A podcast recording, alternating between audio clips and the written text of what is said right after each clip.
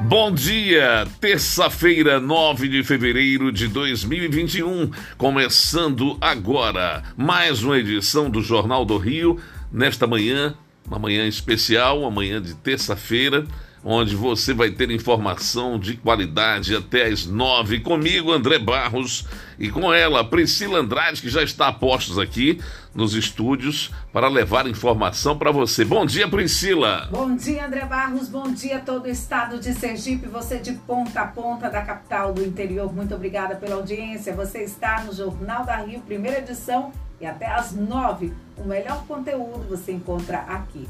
E vamos aos destaques do Jornal da Rio desta terça-feira, dia 9 de fevereiro. Vamos às manchetes. Manchetes do dia. Vacinação de idosos acima de 90 anos em Aracaju começa amanhã.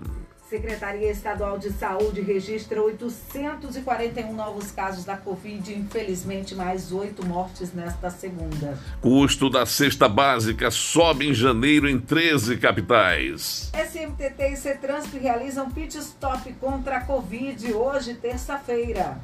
Senador por Sergipe apresenta projeto de lei que limita gastos com produtos supérfluos. Decreto centraliza aposentadorias e pensões do Poder Executivo Federal. Projeto de lei que fixa ICMS dos combustíveis deverá ser apresentado ainda nesta semana.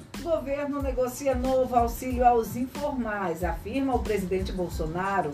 Exonerado por Bolsonaro, Galvão é premiado por responsabilidade científica. Abono salarial é antecipado e valor pode ser movimentado no Caixa Tem. Idoso é indiciado por importunação sexual contra jovem em lotérica. Tudo isso e muito mais a partir de agora, aqui na 102 FM Rio, com Priscila Andrade e André Barros. O Jornal da Rio está no ar.